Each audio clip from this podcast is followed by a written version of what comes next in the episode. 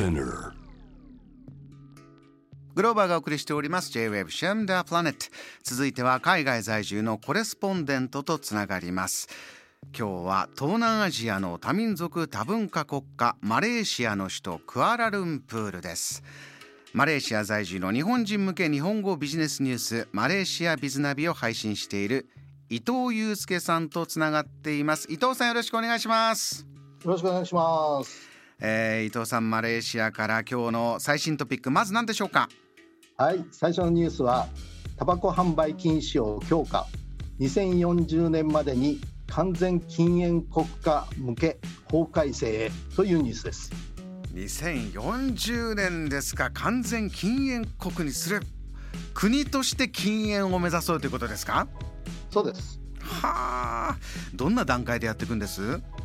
具体的に言いますと、はい。2005年以降に生まれた人にはタバコを売らない、あるいはタバコの所持、喫煙を禁止するというようなですね法案を今国会、あの昨日あの国会が開幕したんですけれども、ええ今国会にも早ければ提出すると。いう運びです。2005年以後に生まれた方っていうのは今のまあ17歳18歳より、えー若い方はもうタバコは買えないような法律にしていく。どうですか？これどんな議論を経てこうなったんですか？えーやっぱりね、これ、あのー健康被害ですね、うん。それによってすごい損害が出てる、損失が出てると、まあ、それを防ごうということですね、今、あのーマレーシア人はですね、大体喫煙人口が全体の21%ぐらいですね、うーん。でそれを引き下げようということです。伊藤さん日本はどんどんどんどんこう喫煙者はあの減ってってる印象あるんですがそちらはどうですか？えー、とこのところですね、横ばいっていう感じですね。うーん場所はいかがです？あのオフィスビルとか飲食店などのこう喫煙できるスペースっていうのはどうですか？そのあたりはですね、やはり少しずつ厳しくしてまして、レストランとか、あのそういう公共施設ですね、そういったところはあのもう基本的に全面的に禁煙になってます。うーんこれ完全に国ごと禁煙っていうのはねこれまあ嗜好品だからそこまで厳しくしないでよという声もあるのかなと想像するんですがいかがですか？そうですね。で、これあの実はね、去年あのニュージーランドが似たような方針を発表してるんですね。うんそれに近いようなやり方で、まだあのタバコを吸う習慣のない子供に喫煙習慣をつけさせないことで自然に段階的になくしていくと。それであのすでにあのタバコを吸ってる人は まあちょっとススルーしてですね、ええ時間はかかるけれども、まあ、反対をしにくくするというような作戦ですね。これがまあ実際に、えー法律が制定されるかどうかはまたこれからということですね。はい。わかりました、えーなかなかね、えー思い切った法案が出てますけれども。もう一つ、えー最新ニュースお願いします。はい、えーもう一つのニュースはトランスジェンダーのマレーシア人起業家がようやく女性になったというニュースです。うーんこれどういったニュースですか？あのーマレー人ですね、マレー人はあのイスラム教徒なんで、あの基本的に、あのーあのこういう方面はですねあの禁止なんですね、認めないんですよ。うんうんところが、まあ、この人はですね、まあ、ハーバードで MBA を取得したっていうようなですね、かなりこうオープンな人で、先進的な人っていうことですね。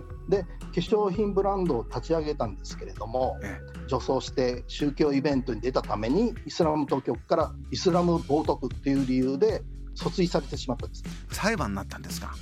それ そうなんですよ。それでですね、その裁判がまあ去年の初めにですの行われる予定だったんですけれども、えうん。最初タイにですね雲が暮れしましてうんうん。当局もですね手回してパスポートを無効にしちゃったんです。ねそういうせめぎ合いがあったんですね。本人はもうそういった裁判は自分はやりたくないからじゃあ国外に行こう。そうそのせめぎ合いの中でどうどうやって国外行ったんですか？最初タイにあの逃げたんですね。はいでタイに逃げて、えーそこでパスポートがあの無効にされちゃったんでうん。タイとしてもねタイ警察としても身分証ないですからね逮捕せざるを得ないと。なるほど。ということになったところで、はい。オーストラリアが助け舟を出しまして。ええ。でオーストラリアに亡命。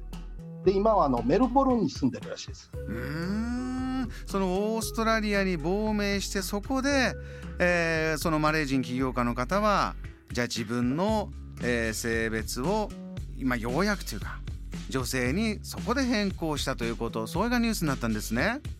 そうなんですであのあの性転換手術っていうのも前にやってたんですけれども、うん、ようやくオーストラリアで法律的に女性になったと。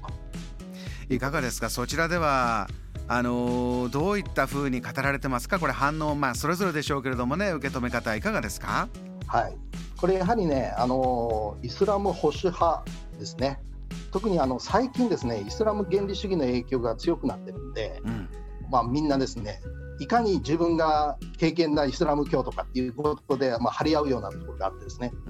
で、まあ、そういう人たちはあの白い目で見るというところがありますんですけれども、まあ、イスラム教徒の中でもリベラル派とかですね、まあ、若い人たちを中心に、まあ、欧米のそういう価値観を勉強している人たちは、まあ、ちょっとかわいそうだなと。いうことで気の毒な犠牲者っていう風な感じでも見られていますね。